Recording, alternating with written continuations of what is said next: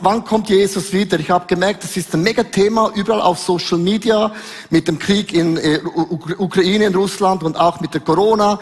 Äh, sagen Leute, ist Russland der Bär, Gog und Mogok und, und all diese Dinge. Ich habe gedacht, ich möchte die Chance auch nutzen, um euch zu erklären, was meine Perspektive ist, wann Jesus wiederkommt. Seid ihr interessiert daran? ja, danke. Ja, ich habe es genau gedacht. Und zwar, ich möchte beginnen und zwar ich bin ja gut erzogen. Ich kenne Knicke. Knicke ist, äh, das sind so Punkte, wenn du ein Restaurant gehst, in ein Restaurant gehst, dann nimmt man eine Serviette, oder? Und man legt sie so auf die Knie, damit eben die Jeans noch schön sind. Und wenn du auf das Klo gehst, dann sagt uns Knicke, nimmt man das Serviettentuch und man faltet es schön zusammen, damit der Kellner weiß, du, ich bin kurz auf dem Klo, ich komme wieder, oder? Sonst räumt er alles weg, oder? Und wenn du am Ende vom Abend fertig bist, dann nimmt man die Serviette, faltet es zusammen und sagt, danke, tschüss, goodbye, arrivederci, oder? Das kennen wir alle, oder? Das ist Knicke für die, die nicht nur Fastfood essen, sondern auch in Restaurant gehen. Das ist so ein Beweis, ich komme wieder oder ich bin gegangen.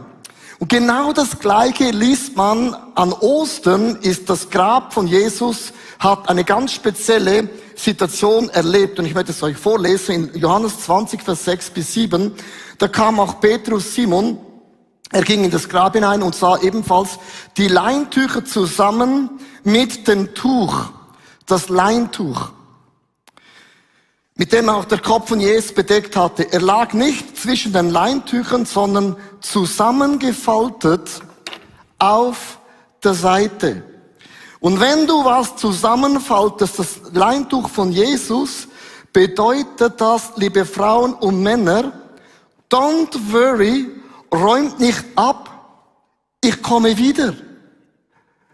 Und Jesus sagt, ich komme wieder, don't worry. Und jetzt seit 2000 Jahren sagen wir, Jesus, mega schön, hast du es zusammengefaltet. We get the point. Aber wann kommst du dann wieder? Und Jesus sagt etwas ganz Interessantes und man kann das nur verstehen im Kontext, wenn man das Judentum und die Traditionen versteht. Wenn Leute sagen, ah, das Alte Testament braucht es nicht mehr, nur noch den neuen Bund. Liebe Frauen und Männer, kannst du die Aussagen von Jesus gar nicht verstehen im Neuen Testament. Weil Jesus sagte, niemand weiß, auch keine Engel, wenn der Sohn Gottes wieder kommt, nicht mal Jesus selber weiß die Zeit und die Stunde, nur der Vater weiß. Wenn das Haus für die Braut fertig gebaut ist, nicht mal Jesus kann sagen, oh, es ist fertig, sagt der Vater, nein, nein, nein, ich definiere. Und ich möchte euch mitnehmen in ein jüdisches Bild, dass viele Frauen und Männer vergessen haben und sagen, ja, es ist so weit weg, weil die jüdische Kultur erklärt uns viele Bibelstellen, die wir lesen und denken, na cool, äh, cool, aber es macht keinen Sinn. Sondern es beginnt ganz, ganz am Anfang, hat man auch geheiratet. Das hat sich noch nie geändert. Aber das ist die Braut und die Braut konnte nicht den Bräutigam aussuchen so eine Geschichte vom Abraham. Er schickte den Diener aus und der Diener hat eine Braut gesucht für den Sohn. Kannst du das vorstellen, wenn dein Vater für dich aussucht? Das wäre für mich schwierig, weil der keinen Geschmack gehabt, mein Vater. Ähm, mit anderen Worten, der Vater hat die Braut ausgesucht. Ich möchte euch den Vers vorlesen, 1. Petrus 1, Vers 8. Ihr habt ihn noch nie gesehen und liebt ihn doch. Hast du jemals Jesus gesehen? Niemand von uns hat jemals Jesus gesehen und doch lieben wir ihn. Ist nicht krass? Ihr glaubt an ihn, obwohl ihr ihn jetzt noch nicht sehen könnt. Und eure Freude ist ja herzlich grenzenlos. Und die Bibel sagt nicht, ihr habt mich auserwählt, sondern Vater hat dich und mich ausgesucht. So beginnt es. Nicht du hast Gott geliebt, sondern Gott hat uns zuerst geliebt und Gott hat uns gefunden. Und wir sind seine Braut, obwohl wir ihn noch nie gesehen haben. Der zweite Schritt, man musste einen Preis bezahlen. Und du kennst ja das, wenn du nach Arabien gehst, dann bist eine Frau, dann fragen sie, how much? Wie viele Kamele? Drei, zehn, fünfzig. Ähm, und im Alten Testament hat man gesagt, wie viele Kamele, Vater, kann ich bezahlen für deine, für deine Tochter? Oder ich kann dir ein Zelt geben. Oder ich kann dir auch Silber und Gold könnte ich bezahlen. Man hat einen Preis bezahlt. Wieso einen Preis?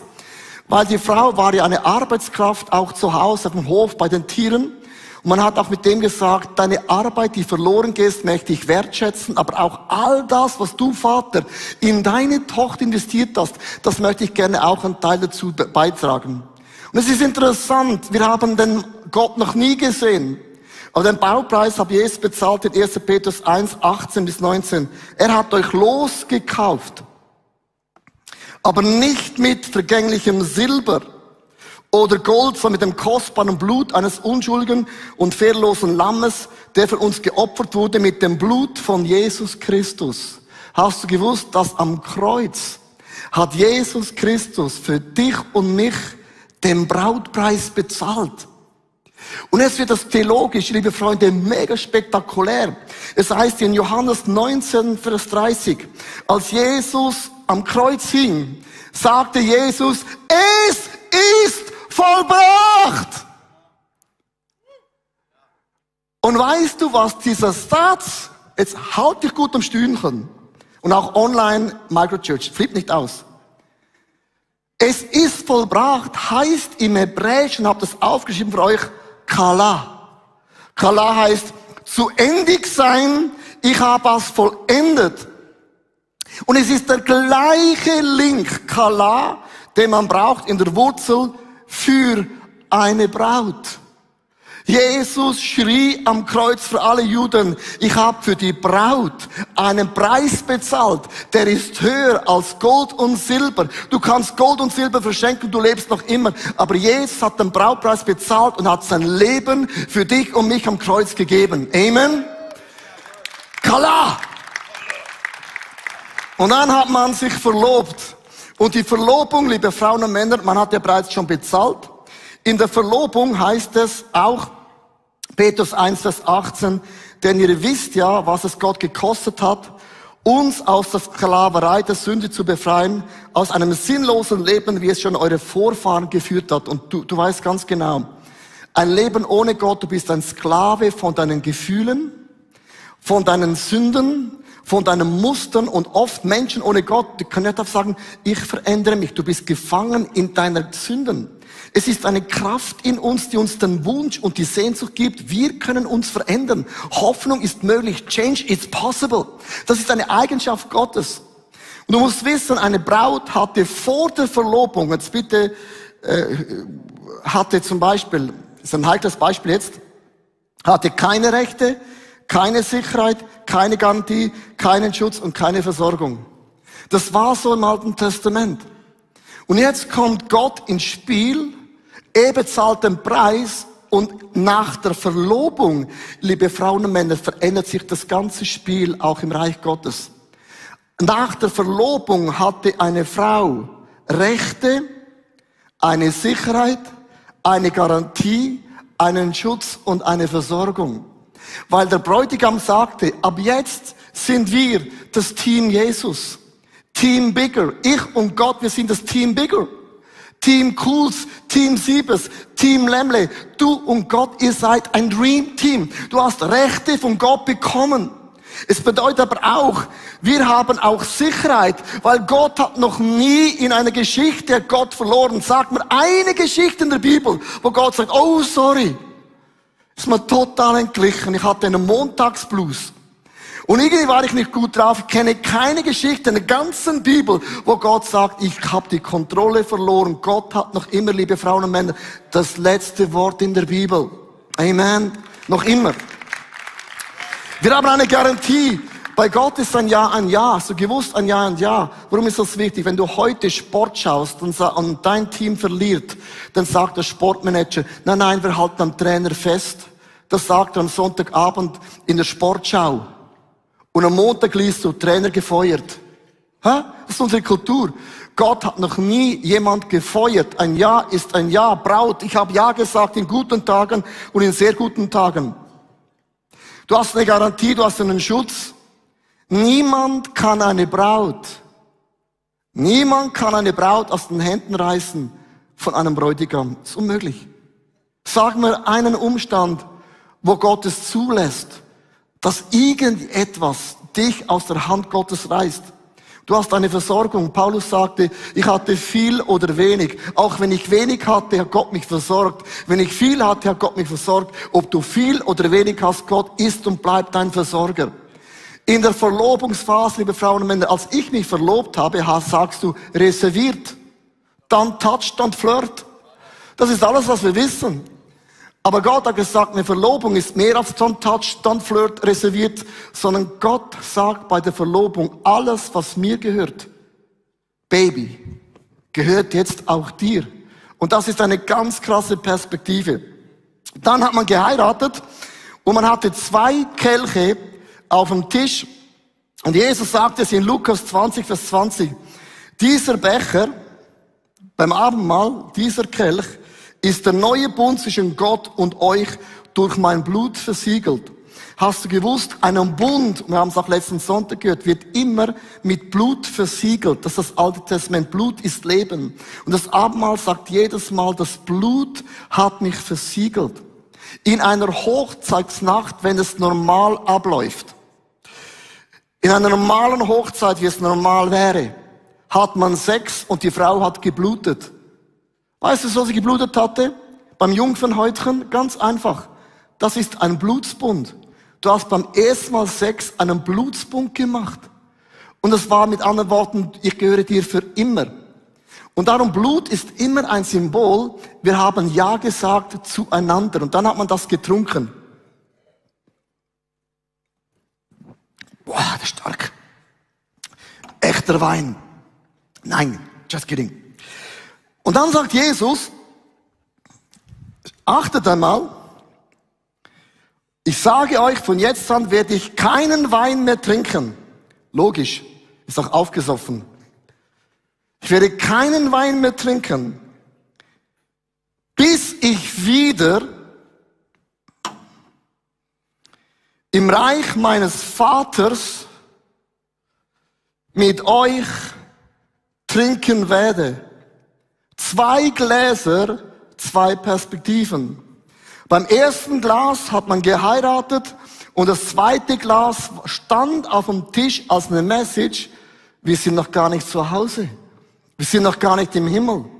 Das ist ja nur der Übergang. Und jetzt gibt es ein Detail und das finde ich mega. Ich habe mega Freude an der Message. Das ist krass.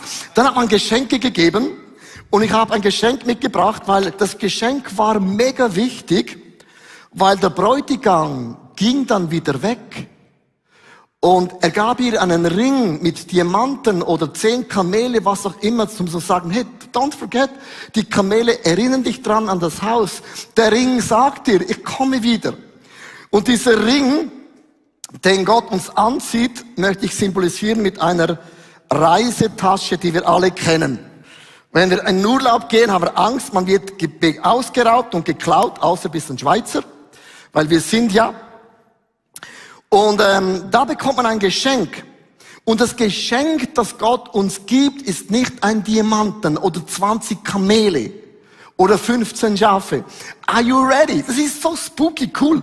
Sondern es heißt in 2. Korinther 1, Vers 21 bis 22, und uns ist mit seinem Geist erfüllt. Er drückte uns einen Siegel auf. Für was brauchst du und ich einen Siegel? Wir sind sein Eigentum geworden. Wir haben geheiratet mit dem Blut. Das Geschenk ist Gottes Geist in unserem Herzen als ein sicheres Pfand, was er uns noch schenken wird. Liebe Frauen und Männer, don't tell me, du kannst den Text nur verstehen in Kombination mit dem Alten Testament. Und warum bekam er ein Geschenk und sie oder einen Siegel? Weil nach der Hochzeit hat sich der Bräutigam verabschiedet. Der ging einfach.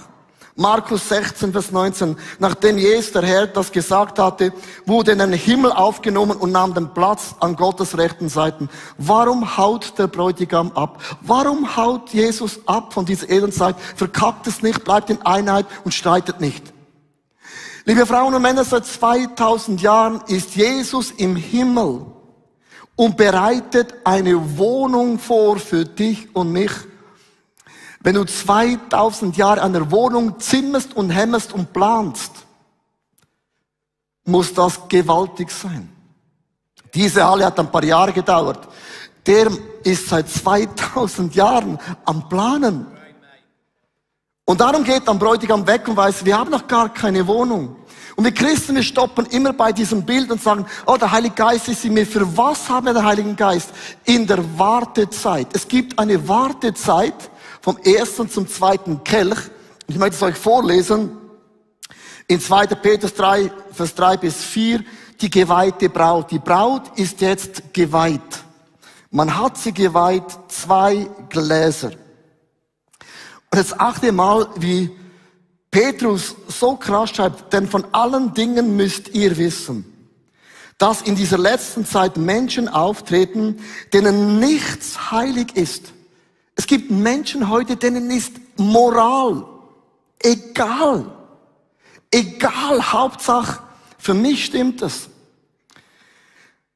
Über alles machen sie sich lustig und lassen sich auch noch von ihren Begierden treiben. Spöttisch werden sie euch alle fragen, noch auch euch Microchurch und online. Was ist denn bloß mit eurem Christus? Hat er nicht versprochen, dass er wiederkommt? Seit 2000 Jahren wartet ihr. Das ist flipping long. Schon unsere Vorfahren haben vergeblich gewartet. Dieses Wort vergeblich gewartet. Und sind alle schon längst gestorben. Und alles ist so geblieben, wie es von Anfang an. Wenn wir über die Wiederkunft von Jesus sprechen, sagen alle, ja, das habe ich schon hundertmal gehört. Komm, hör mal auf mit diesem Zeugs. Weil unsere Erfahrung ist, seit 2000 Jahren glaubte jede Generation, jeder Pfarrer, jeder Prophet, jeder Evangelist, jetzt kommt Jesus. Und jetzt natürlich mit Russland ist es offensichtlich. What's the point? Liebe Frauen und Männer, was machen wir in einer Wartezeit? In einer Wartezeit trägt die Braut den Ring und sie weiß, das ist eine Einladung für den Himmel. Sie wartet vielleicht zehn Jahre. Diesen zehn Jahren gibt es Männer, die sind da, aber der ist nicht da. Wann kommt er? Versteht ihr? Und diese, dieser Warteschlaufe ist nicht so, lasst uns Däumchen drehen oder lasst uns warten, nichts Dümmeres tun. Die Wartephase, liebe Frauen und Männer, ist nicht passiv. Du kannst aktiv eine Wartephase für dich nutzen. Und ich möchte bei diesem Bild stoppen, weil viele Frauen und Männer hören bei diesem Bild auf. Jemand in der Kirche erkrankt an Krebs und sagen, wo ist Gott? Wo erhört Gott meine Gebete? Ich habe eine Tochter, einen Sohn, ich habe eine Firma, ich habe Dinge in meinem Leben. Wo greift Gott ein? Wo ist Gott in dieser Phase? Der Punkt ist, dass diese Phase bis hierhin ist für Gott, liebe Frauen und Männer, so unrelevant. Weil Gott denkt nicht bis hierhin. Gott denkt nur, ich werde bleiben in meinem Hause für immer. Schaust du von hier die Geschichte an oder schaust sie von hier in deinem Leben an? In einer Wartephase, liebe Frauen und Männer, musst du wissen, das Reich Gottes, der Heilige Geist wohnt in uns. Der Geist Gottes ist ein Vorgeschmack, wie der Himmel die Wohnung immer sein wird. Wir sind Könige, Priester und Propheten auf dieser Welt. Wir tragen das Reich Gottes, wo auch immer du bist, in voller Fülle in die Menschen hinaus. Achte voll. Was bedeutet, einen König zu sein? Oft denken wenn du ein König bist und du bist ein Mann, dann kannst du über deine Familie regieren.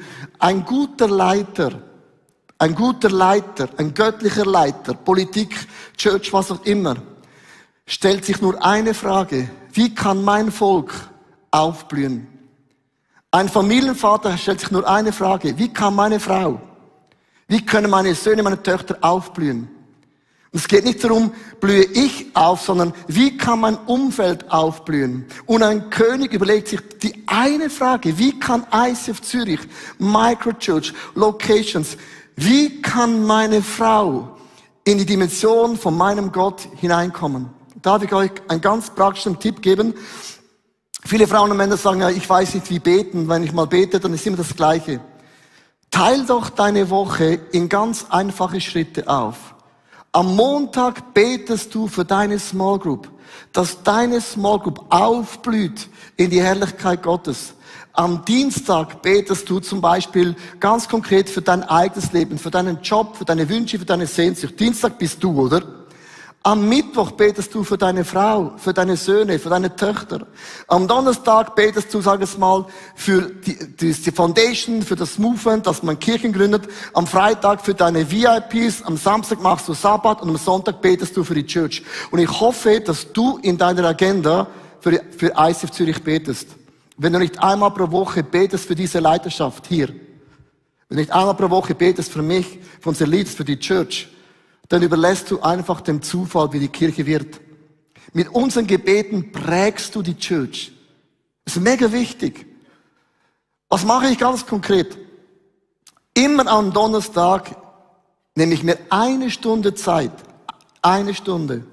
Jeden Donnerstag seit Jahren. Und ich sage, Heiliger Geist, wenn du mich wärst, was kann ich tun, damit meine Frau, sie hat den Namen Susanna, sie aufblühen kann. Ich nehme einen Schreiber und sage, Heiliger Geist, bring it on. Und ich höre, was der Geist Gottes sagt, wie ich meine Frau zum Aufblühen bringen kann.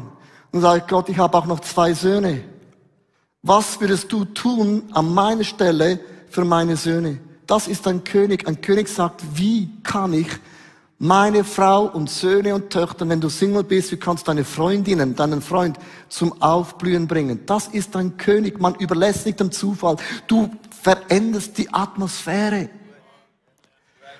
Priester bedeutet nichts anderes. Gott führe mir Menschen über meinen Weg, die ich zu dir führen kann. Ich bete jede Woche, ich spiele ja Golf, sehr intensiv Golf und sehr gut Golf und sehr leidenschaftlich Golf. Nein, ich habe es einfach gerne, ich bin nicht gut. Ich habe diesen Montag habe ich gebetet, Gott, man kann ja da eingoogeln, ich habe meinen Namen verdeckt, dass nicht Leute sehen, der Leo spielt. Weil ich habe viele Leute, die kennen mich und sagen, wann spielst du? Ich sage, mein Name ist verdeckt. Ich möchte mit Menschen golfen, die keine Christen sind. Und diesen Montag hatte ich eine, einen Moment mit einem Mann, der geht in keine Church, glaubt nicht an Jesus. Und ich hatte eine Stunde, hatte ich eine Predigt gehalten, eins zu eins. Sie ist so gewaltig. Du gehst nach Hause so erfüllt.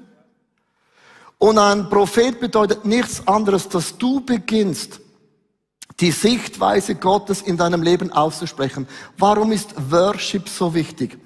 Wenn ich ein Problem habe, also ein ganz einfaches Beispiel, wenn ich ein Problem habe und ich es selber löse, habe ich mit dem Problem ein Problem. Kann mein Problem oft selber nicht lösen und dann hast du mit deinem Problem ein Problem, oder? Kennst du das? Wenn ich mit meinem Problem in die Worship gehe, mit dem Problem, wo ich ein Problem habe, hat das Problem ein Problem, weil ich bete einen Gott an, der Probleme löst. Darum hat mein Problem ein Problem, weil ich gehe mit meinem Problem zu einem Mann, der die Probleme löst. That's Worship. Er kann Probleme lösen. Amen. Komplizierter Satz, aber funktioniert. Oh, oh, oh Achtung, Baby. Heiter Fahne. Ist mir Hocker gestellt. So, mit Enden. Und dann kommt die Rückkehr des Bräutigams. Und jetzt wird es ganz krass. Also, wir warten aktiv. Habt ihr das Bild? Wir bringen den Himmel auf die Erde. In Markus 13, Vers 22. Doch niemand weiß, wann das Ende kommen wird, auch die Engel im Himmel nicht. Nicht einmal der Sohn. Tag und Nacht und die Stunde kennt nur der Vater. Der Sohn Jesus geht in den Himmel, baut eine Wohnung und er baut so lange an der Wohnung, bis der Vater sagt, jetzt ist die Wohnung so gut. Jetzt kannst die Braut bringen. Nicht der Sohn definiert, der Vater sagt, jetzt ist gut. Komm, bring sie heim. Komm, bring sie heim. Komm, bring sie. Komm, bring sie heim. So. Und diesem Haus, Psalm 23, wir werden bleiben im Hause des Herrn für immer. Und der Bibel, liebe Frauen und Männer, spricht vom Himmel. Und, und dann kommt ein kleines Detail. dieser Sohn zurück und sagt, ey, sorry, ich habe gesagt, ich werde nicht mehr trinken von diesem Weinglas. Jetzt habe ich 2000 Jahre gewartet, ich bin ein bisschen durstig. Und dann nimmt Jesus diesen Kelch, trinkt ihn nochmals.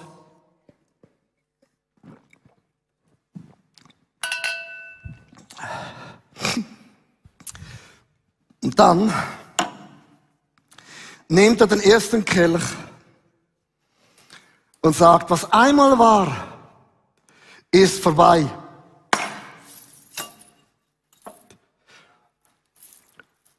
Und er zerschlägt alles, was du in deinem Leben bis hierhin durchgegangen bist.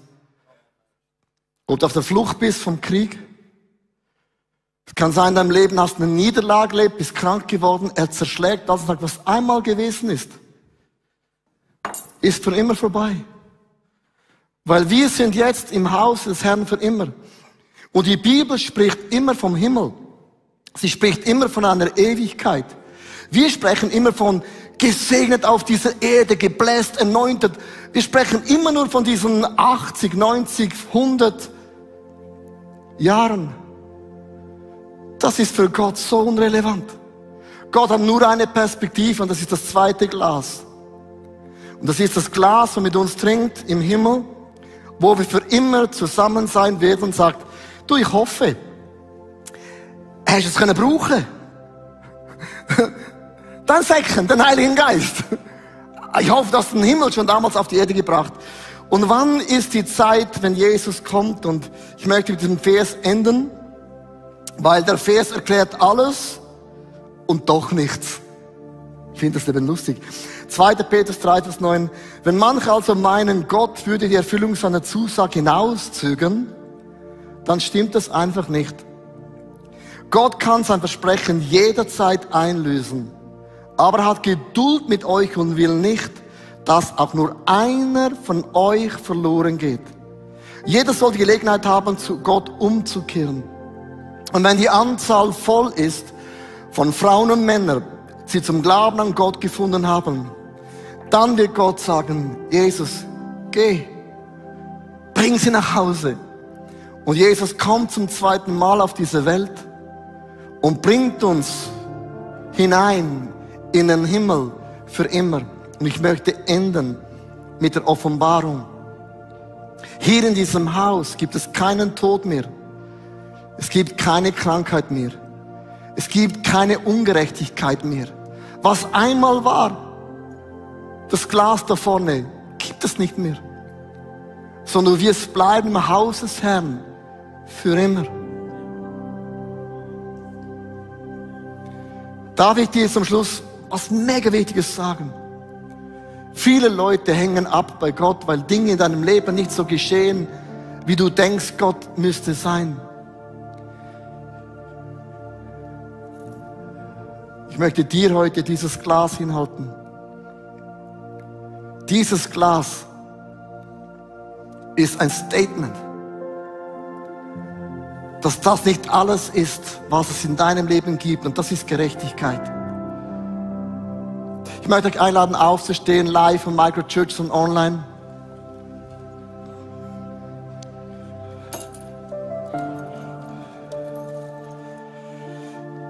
Ich möchte heute mit euch zusammen beten für all diese Dinge in deinem Leben, die du durchlaufst. Lass uns die Augen schließen. Vielleicht hast du Dinge in deinem Leben erlebt oder du durchgehst Dinge, die sind total unfair. Es kann eine Scheidung sein, es kann eine Krankheit sein, eine Niederlage sein, ein Mobbing sein. Es kann ein Versprechen sein, wo jemand nicht eingelöst hat. Es kann sein, dass du das Gefühl hast, ich habe so viel investiert, aber Gott scheint an mir vorbeizugehen. Ich möchte Gott dieses Glas möchte ich für dich zusammen hinhalten. Gott, du siehst alle meine Zerbrochenheit. Gott, du siehst all meine Niederlagen. Du siehst jeden Moment in meinem Leben, der unfair ist. Ich bin so dankbar, dass Gerechtigkeit nicht auf dieser Welt definiert wird. Schau, alles, was Menschen machen, dass niemand jemals erfahren wird, wird eines Tages im Himmel offenbar sein. Man kann Dinge nur hier auf der Erde verstecken, aber nicht im Himmel. Die Wahrheit wird siegen. Lass uns für einen Moment einfach diesen Frust, diese Enttäuschung, diese Niederlagen hinhalten. Als ein Statement.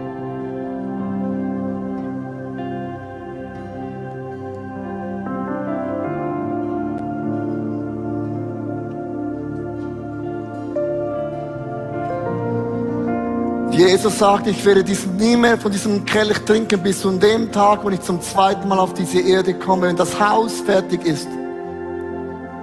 Und ich werde euch hineinnehmen in mein Haus für immer. So schön, dass du dich von zu Hause oder unterwegs dazugeschaltet hast, um eine unserer Predigten zu hören.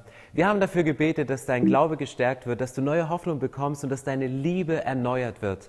Und wenn das passiert ist durch diese Predigt, dann abonnier doch den Kanal, teile ihn mit deinen Freunden und werde Teil dieser Kirche.